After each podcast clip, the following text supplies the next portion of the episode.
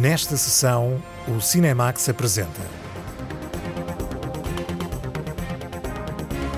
20 mil espécies de abelhas, a diversidade humana na primeira longa-metragem de Estivaliz Urrezola Solaguren. Barbie, a boneca que leva uma vida perfeita, até acordar no mundo real.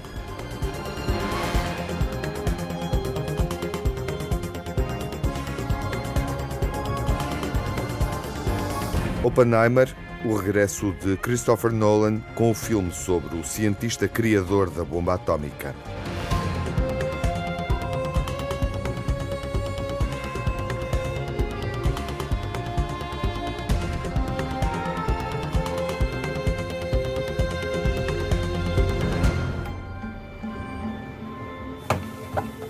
Durante o verão no País Basco, uma criança de 8 anos explora a própria identidade.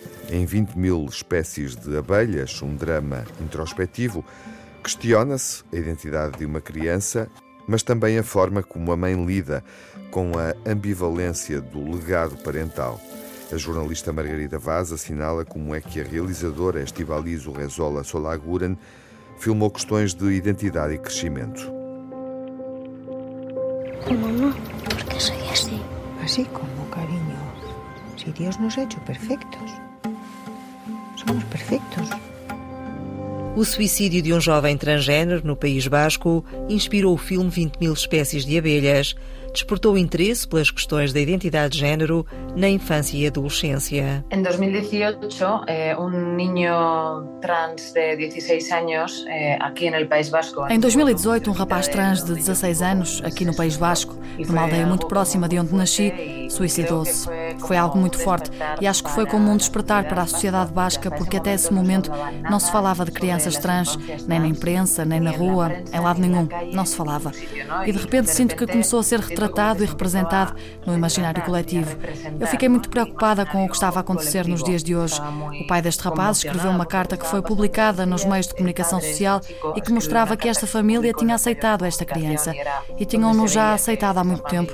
Então eu perguntei-me como é que seria para muitos destes pais e mães de crianças trans fazer este acompanhamento quando, na realidade, muitas vezes nem se sabe o que é ser transgênero. hacer estos acompañamientos cuando en realidad muchas veces ni sabes lo que es, ¿no? Ni, ni puedes saber lo que A realizadora basca Estibalis Urresola Solaguren ficou emocionada.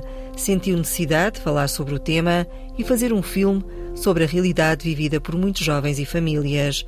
As entrevistas feitas na Associação de Familiares de Menores Trans contribuíram para o desenvolvimento do guião. Así que acerqué a la Asociación de Familiares eh, de Menores Trans el País Vasco Dirigi-me à Associação de Familiares de Menores Transsexuais do País Basco. Comecei os primeiros oito meses a recolher documentação e a fazer entrevistas. À medida que ia entrevistando as famílias e cada família me contava a sua história, não me conseguia desligar de todas estas histórias. O meu trabalho era ver o que havia, mas quando dei conta, estava envolvida. Era necessário tentar desligar-me um pouco destas histórias destes trans. Tive de ver primeiro como me sentia como autora para passar à escrita, à segunda fase deste projeto interpelada como autora para elaborar la historia, ¿no? Y ahí empezó pues también una segunda fase para armar el guion. ¿Cómo son estos dedos, por favor? ¿Son preciosos? Son horribles. Son preciosos, míralos. Eh, yo veo estos dedos de los pies, me parecen una preciosidad y me los, quiero comer. A cineasta basca expõe a complexidade que envolve a busca da identidade de género e a transição da mentalidade que está associada. Desenvolveu uma reflexão sobre as relações familiares a partir de preocupações manifestadas por famílias de crianças e jovens trans. Muitas destas famílias a las que había entrevistado me decían quienes habían hecho el tránsito en realidad eran los demás, no estos niños y estas niñas, porque eran quienes eran siempre. Lo que pasa es que Muitas das famílias que entrevistei disseram-me que foram os outros que fizeram a transição, não as crianças. Outra coisa que me impressionou muito foi o facto de terem dito que para muitas destas famílias tinha significado mesmo uma oportunidade de aproximação entre os elementos da família. Isto pareceu-me ser um discurso que colocava o foco ou um elemento positivo de aprendizagem que a experiência trans tinha trazido para a família. Tinha também trazido uma maior qualidade de escuta e compreensão para todos os membros da família. Também havia eh, aportado uma qualidade de escuta e de comprensión mayor para com o resto dos componentes da família, não? O filme 20 mil espécies de abelhas é centrado numa criança de 8 anos, uma menina que nasceu no corpo de um rapaz e que vive esse conflito interior. Queria verte, Heitor. Eu arriba en las colmenas lo veo bien. Me basta con que te sientes a hablar con él. Y si no, siempre puedes hacer como tu madre. Mira para otro lado. Nico, ¿tú crees que cuando estaba en la tripa de Ama algo salió mal? ¿Qué preguntas son esas? ¿Todo salió bien? Sofia Otero tem o papel principal. Recebeu o Urso de Prata de melhor atriz em Berlim. Com apenas 9 anos, tornou-se a mais jovem premiada neste festival de cinema. O casting para a personagem Lúcia, protagonista de 20 mil espécies de abelhas, foi feito só a meninas uma opção da realizadora. Descobrir a jovem atriz foi um milagre, diz Estebalis Urresola Solaguren. Foi um milagrito, um milagre. Ela, uma menina com uma escuta. Foi um milagre, um milagre esta menina que tem um ouvido gigante. Tem em si um enorme mundo interior que lhe permitia reconhecer muitas nuances emocionais que eu lhe propunha e que ela não só reconhecia, mas que também era capaz de captar. Foi como um milagre porque quase a perdemos, porque no início tínhamos-lhe atribuído outro papel, um pouco tal como acontece no filme com a personagem Lúcia. Para o papel só fiz casting a meninas, não fiz a meninos. Percebi que seria muito mais fácil a uma menina compreender se eu lhe dissesse: Imagina que o resto do mundo te vê como um rapaz, mas tu és uma rapariga. E é muito mais fácil estabelecer esta comunicação e compreender todas as cenas a partir daí do que trabalhar com o rapaz e pedir-lhe para viver algo que ele não consegue sentir totalmente. Para hacerle vivir algo que não pode habitar integralmente. O filme não explora nem mostra o corpo. Para a cineasta basca, falar sobre a identidade de género não obriga a essa exposição, além de que a noção de corpo como têm os adultos, só surge mais tarde. Niñas e niños de hasta 4 anos já estavam aceitados em sua família por sua identidade. Encontrei crianças com 4 anos de idade que já eram aceitos nas suas famílias por causa da sua identidade de género. Nessas idades não há ainda uma escolha do corpo como nós fazemos enquanto adultos. Muitas destas crianças estão a fazer ou fizeram esta transição cedo. Observa-se que não têm problemas com o seu corpo até o momento em que começam a socializar-se, ou na escola ou quando chegam à adolescência. É aí que se gera o conflito, porque a pessoa não se reconhece, não se identifica, não se consegue identificar na imagem que tem. O problema com o corpo não é o que surge primeiro, é uma consequência de todo o sistema que é montado em torno do que é ser um homem ou do que é uma mulher. O problema com o corpo não é primeiro, ou seja, é uma consequência de todo o sistema de representação que se ha montado em torno a lo que é o homem e lo que é a mulher.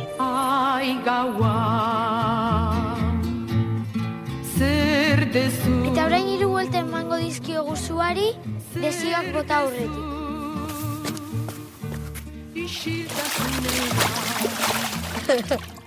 Além de ter por base uma tradição do povo basco, a realizadora Estebalis Urresola Solaguren escolheu 20 mil espécies de abelhas para o título do filme, com a intenção de associar a biodiversidade da natureza através das abelhas à identidade de género.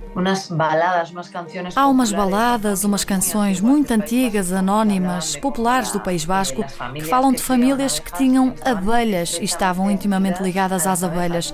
Comecei a pensar nas abelhas e apercebi-me de que elas são também um exemplo de biodiversidade. Há 20 mil espécies diferentes. Este filme está a tentar prestar homenagem a todas elas, a essa diversidade, a todas essas formas de ser e à diversidade humana. Depois, também acho que o que acontece com o trans é como tudo aquilo que nos é distante, que não conhecemos, que gera rejeição e medo. Isso também pode acontecer com as abelhas. É como um animal que rejeitamos, achamos que nos vai atacar, que nos vai pôr em perigo, mas como em tudo, acho que quanto mais conhecemos uma realidade, mais somos capazes de compreender o valor que ela traz e também de viver e até coexistir com ela. Vivir, incluso convivir com ela. Não? Premiado no Festival de Berlim deste ano, 20 mil espécies de abelhas é a primeira longa-metragem da realizadora Estebalis Urresola Solaguren. É uma reflexão sobre crianças e adolescentes transgêneros, a transição de mentalidades e as relações familiares. Que ese niño está muy confundido. A estar confundido, ama, que tiene ocho años. De verdad, ¿no entiendes eso? Tiene ocho años, es un niño con una sensibilidad especial que está explorando, no está confundido. Todas habláis y es muy fácil opinar, pero la que tiene tres hijos soy yo.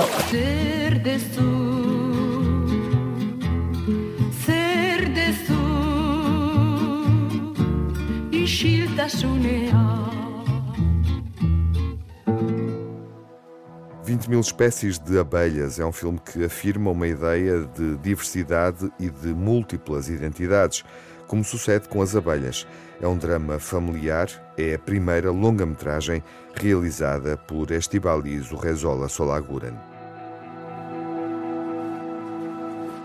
20 mil espécies de abelhas estreou no Festival Curtas de Vila do Conde e no Festival de Berlim, recebendo três prémios do júri e já está em exibição nos cinemas nacionais, com sessões em Coimbra, Lisboa e Porto.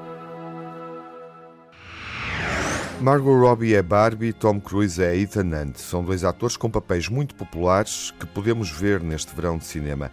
E é de atores que vale a pena falar nesta segunda parte do Cinemax por causa da greve que está convocada até ao próximo outono. António Quintas mantém esta informação atualizada em cinemax.rtp.pt. Olá, António. Viva, Tiago. Viva. A greve dos atores, conjugada com a dos argumentistas, pode ter um impacto tremendo. Sim, já está a ter um impacto tremendo.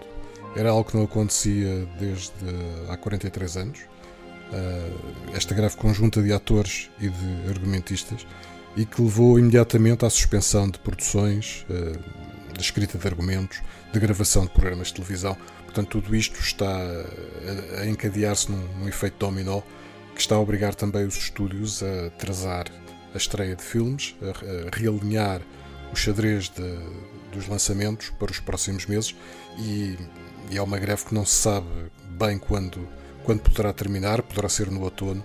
Uh, seria bom que uh, as duas partes chegassem a, a acordo antes, mas uh, é provável que os estúdios façam um, um, um fim-capé nas suas posições. É uma greve que basicamente tem a ver com dois, com dois assuntos essenciais. Por um lado, aquilo que se chama os residuals, ou seja, os remanescentes, tudo aquilo que são remunerações devidas aos atores e argumentistas pela exibição subsequente de, de, das suas obras, não exatamente nas, nas estreias, mas ao longo da sua carreira e, nos diversos suportes, uh, algo que hoje em dia, com uh, a chegada do streaming, acaba por, uh, por, por, mudar bastante. Uhum. Ou seja, os atores e os argumentistas queixam-se que estão a receber bastante menos, uhum. queixam-se que o streaming não tem. não divulga convenientemente dados de audiência e, portanto, toda a gente está em posições muito separadas. Há, há um discurso bastante violento, sobretudo de parte dos atores, relativamente a tudo isto. Depois há uma outra parte interessante e bastante, eh, bastante nova, que é eh, o surgimento da, da inteligência artificial e as regras que atores e argumentistas querem implementar para uh, regular este, esta nova tecnologia. No sentido, no fundo, de proteger a, a profissão, não é? E obviamente proteger a, que fazem. Proteger a profissão, proteger a imagem dos atores. Uhum. Uh, as greves normalmente surgem em, em, alturas em que surgem novas também novas, novas tecnologias. Claro. Aconteceu nos anos 60 com o surgimento da televisão, aconteceu novamente nos anos 80 com o vídeo e agora uh, com o streaming e com toda esta, toda esta toda esta tecnologia Sim. digital que está a aparecer. Vale a pena ter, eh, ter noção justamente desse, desse momento e dos momentos que determinaram ehm, esta, esta atuação uh, por parte dos profissionais de cinema. António, rapidamente, e em cinemax.rtp.pt temos mais informação sobre isso, os festivais da Ranterê que na prática abrem a temporada de prémios do próximo ano Veneza, desde logo, mas também Toronto. Os festivais de outono podem acontecer sem atores, não é? Veneza, sem Toronto atores norte-americanos.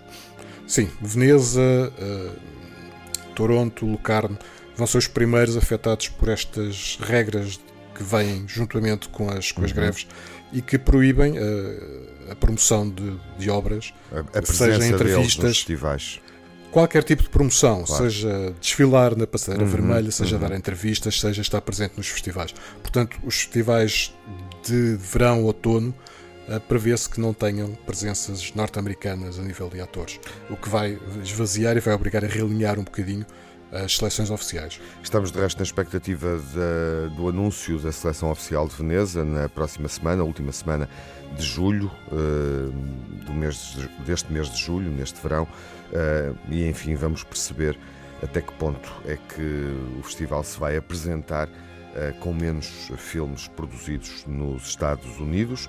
Falando de atores e mantendo o foco nos atores, eh, vale a pena atualizar os dados da Missão Impossível de Tom Cruise e o que é que o filme valeu na relação com o público na primeira semana de exibição.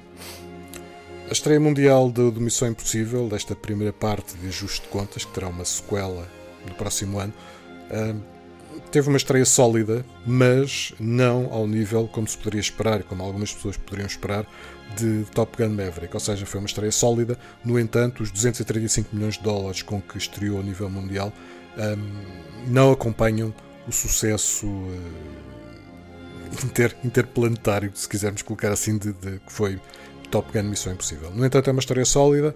Uh, a Paramount está a reclamar alguns, uh, alguns recordes de bilheteira, que, sobretudo comparado com o filme anterior, com o Fallout. No entanto, há aqui que ter algum cuidado nesta análise, porque este novo Missão Impossível teve muitas pré-estreias que acabaram por distorcer um bocadinho esses, essas, essas possíveis comparações. Uhum. No entanto, é uma boa estreia, uma estreia sólida. Terá algum tempo ao longo do verão para, para se consolidar a nível de bilheteira.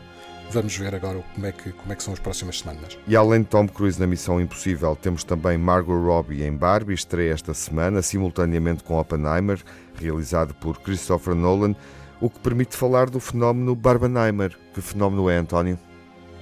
Foi algo nascido de forma completamente informal nas redes sociais, com recurso a algumas imagens humorísticas que combinavam os dois filmes. Barbenheimer é uma junção dos títulos de Barbie e Oppenheimer.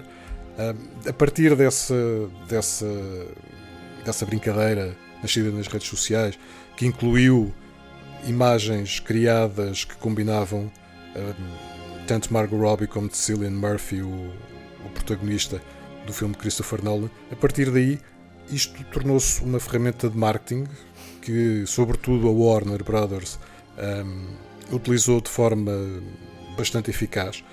As estrelas que pareceram a comprar bilhetes para os filmes uns dos outros. O Tom Cruise aproveitou para dar mais uma, uma palestra sobre a importância de ir às salas de cinema e tudo isto criou uma dinâmica uh, que até foi aproveitada para algumas salas de cinema para criar bilhetes duplos de que é possível ir ver os dois filmes, é possível ter no mesmo fim de semana dois grandes lançamentos simultâneos, como acontece com o Barbie e com o Oppenheimer. Bom, António, toda esta informação eh, está eh, em cinemax.rtp.pt, correto? Corretíssimo.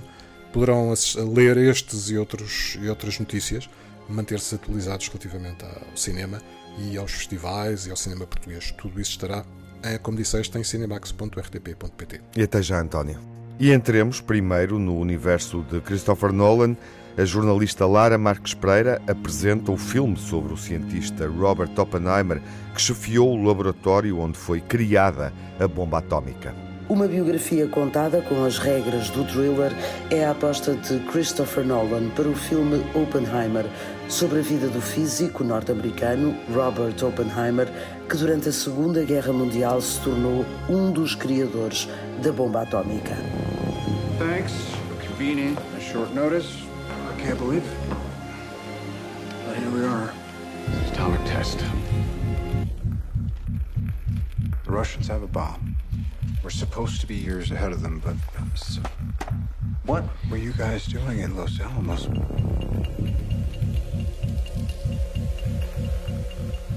And how many people were in these uh, open discussions? Too many compartmentalization was supposed to be the protocol. We were in a race against the Nazis. O autor de A Origem, Interstellar, Dunkirk ou Tenet está de volta com um filme que mostra o nascimento da era nuclear que hoje faz parte das nossas vidas. The impulse of the film is to try and really recreate the reality o verdadeiro impulso do filme é recriar o projeto Manhattan.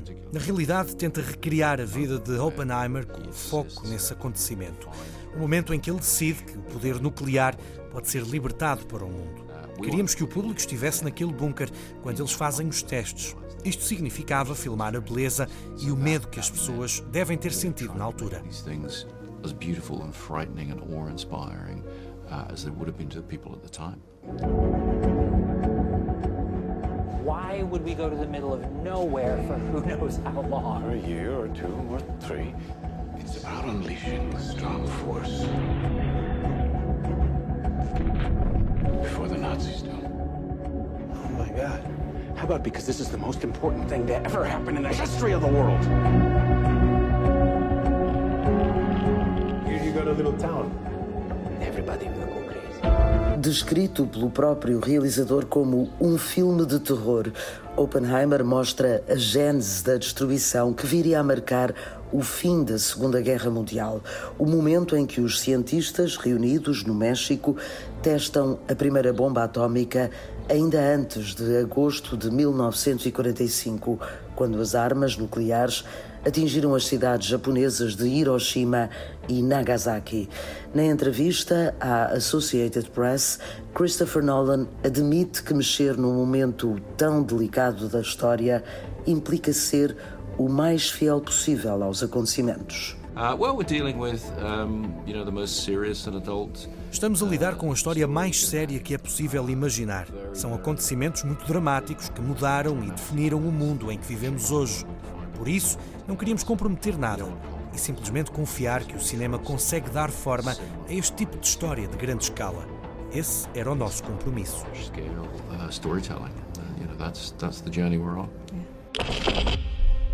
This is a national emergency. Detonator charged.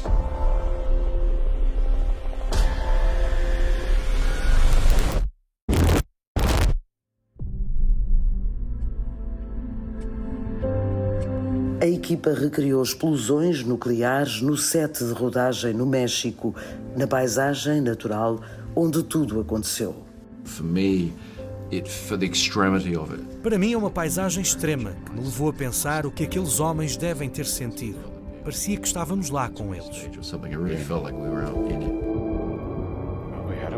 It looked like the chain reaction from an atomic device might never stop. Are we saying there's a chance that when we push that button, we destroy the world? Chances are near zero. Near zero. What do you want for theory alone? Zero would be nice.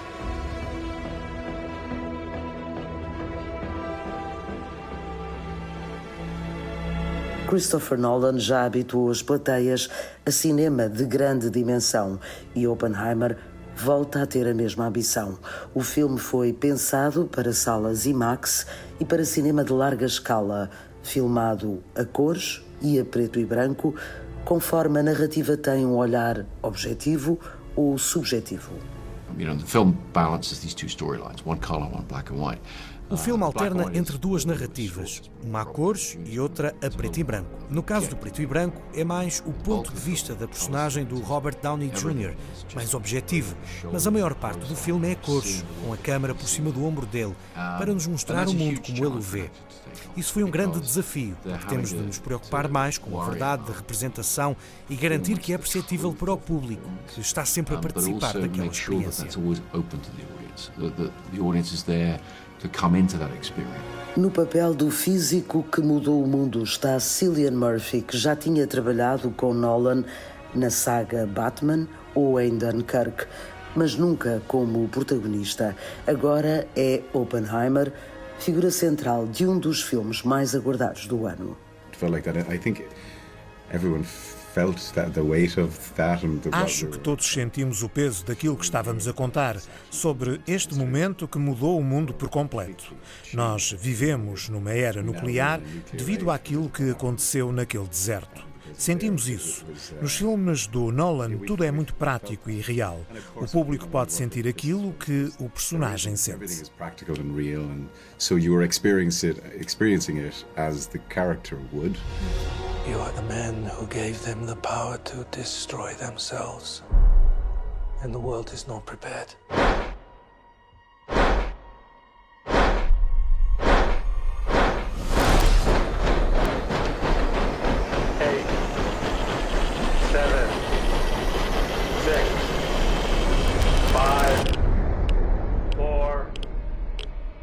Truman needs to know what's next. Two. What's next? One.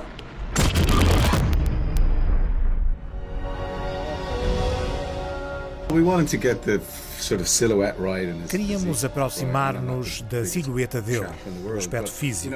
Não sou dado a isso normalmente, mas o guarda-roupa e o chapéu que ele usa fazem uma silhueta distinta e icónica que era importante conseguir. O elenco de estrelas inclui ainda nomes como Emily Blunt, Robert Downey Jr., James Darcy, Kenneth Branagh ou Matt Damon, que já tinha decidido fazer uma pausa na carreira que só seria interrompida se Christopher Nolan o chamasse para trabalhar. Oppenheimer é o trunfo do estúdio Universal para levar público às salas e é também o primeiro filme da temporada com ambição assumida de chegar à cerimónia dos Oscars no próximo ano.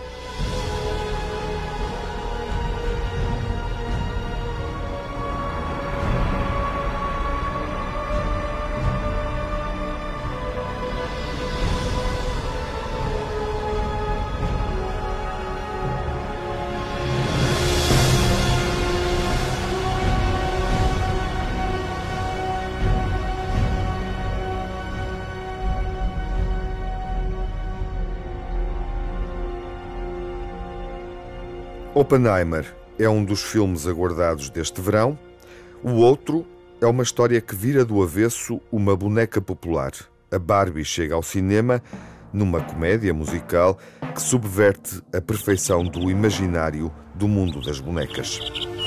A mais famosa boneca do planeta sai do universo Mattel para a tela gigante pela mão de Greta Gerwig, realizadora de Lady Bird ou da nova visão do clássico infanto-juvenil Mulherzinhas. This is the best day ever. It is the best day ever. So is yesterday, and so is tomorrow, and every day from now until forever.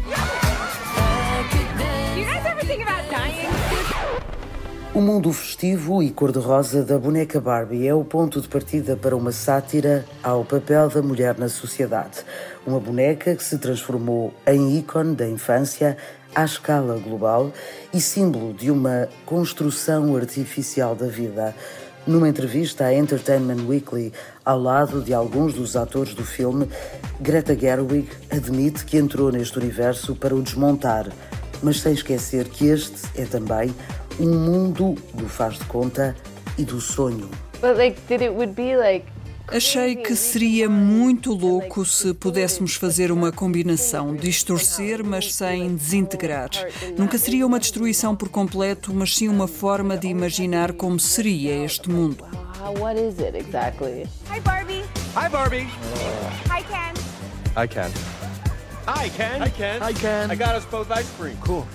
Hi, Barbie. Hi, Barbie. Hi, Barbie. Hi, Barbie. Hi, Barbie. Hi, Barbie. Hi, Barbie. Hi, Barbie. Hi, Barbie. Hi, Ken.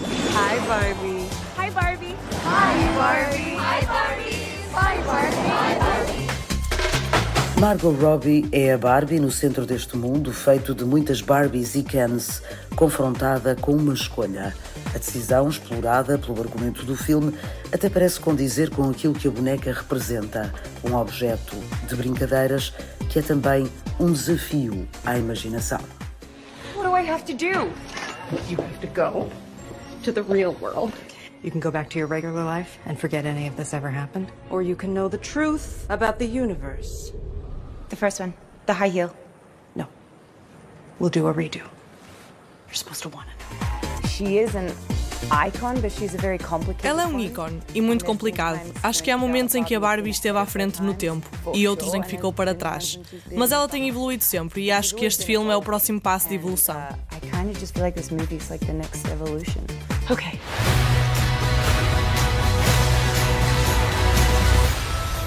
Wow, this is the real world. What's going on? Why are these men looking at me? Yeah, they're also staring at me.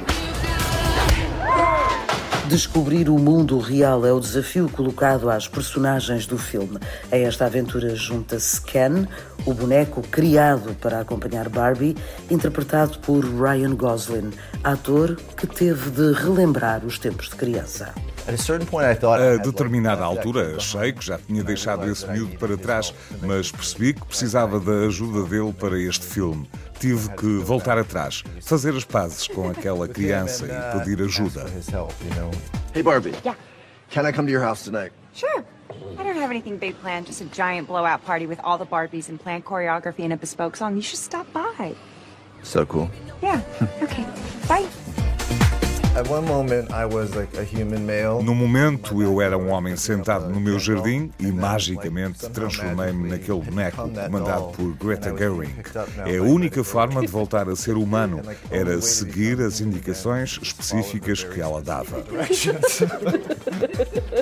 A praia, a casa, a discoteca, o carro ou os patins em linha que todos já vislumbramos nas montras de lojas de brinquedos ganham tamanho e enchem-se de vida. Um mundo construído para o filme, pintado a cor-de-rosa ou qualquer outra cor viva e berrante.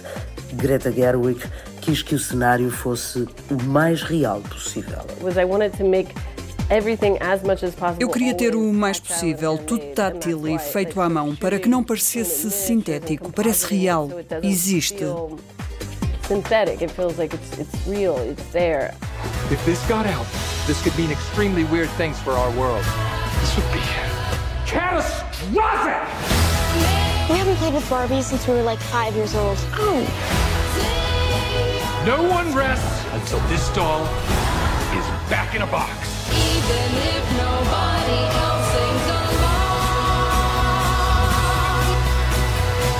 Humans only have one ending. Get that Barbie! Ideas live forever. Num universo de faz de conta, há música e canções para todos os momentos.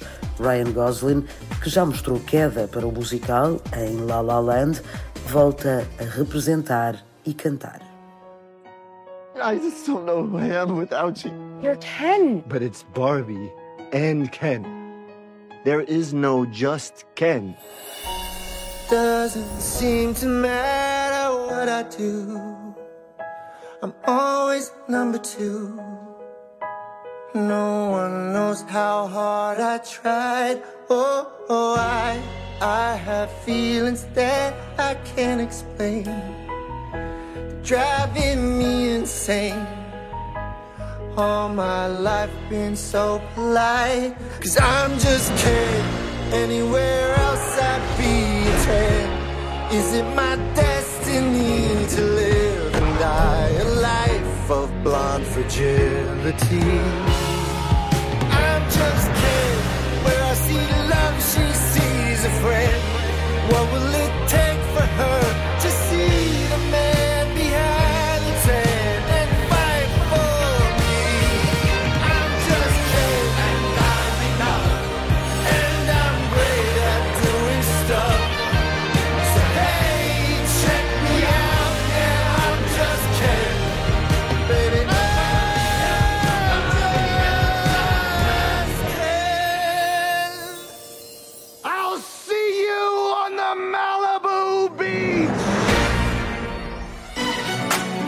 A veia musical do filme é resultado de múltiplas inspirações assumidas pela realizadora, como por exemplo Serenata à Chuva, mas há outras referências como Truman Show, A Vida em Direto, filme com Jim Carrey, que propôs mostrar o interior de um reality show.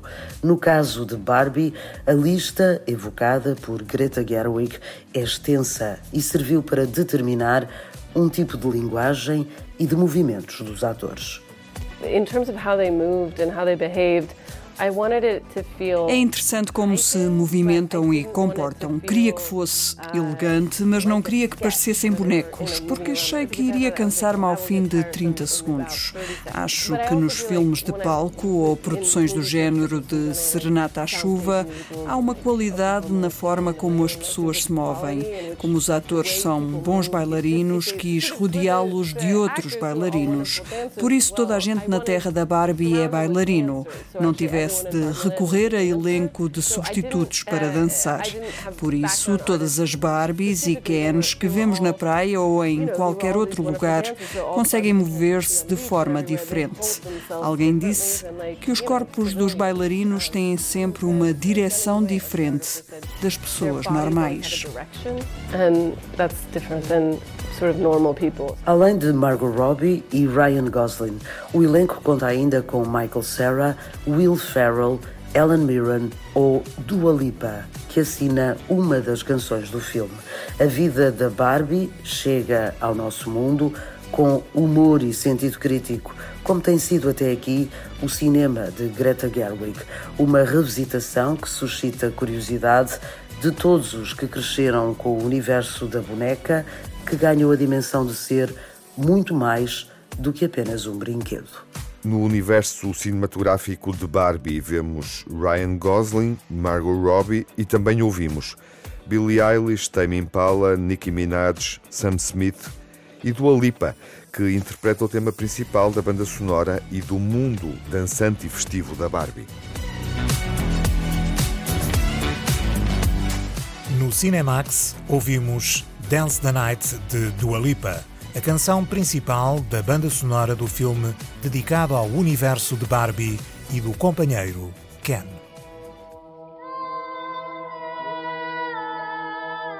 No próximo mês de agosto, durante as Jornadas Mundiais da Juventude, que acontecem em Lisboa, vamos poder ver a viagem de Papa Francisco nos cinemas.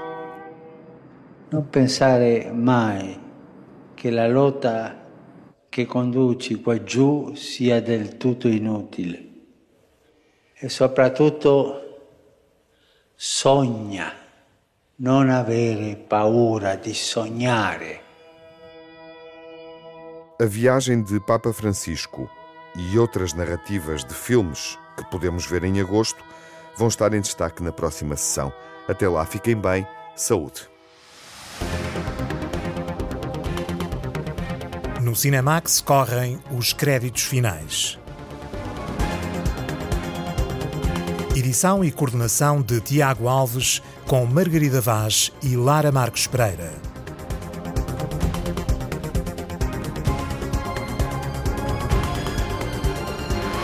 Sonorização de Edgar Barbosa, pós-produção de Fábio Abreu. Banda sonora original de Cinemax, composta por Nuno Miguel e remisturada por César Martins.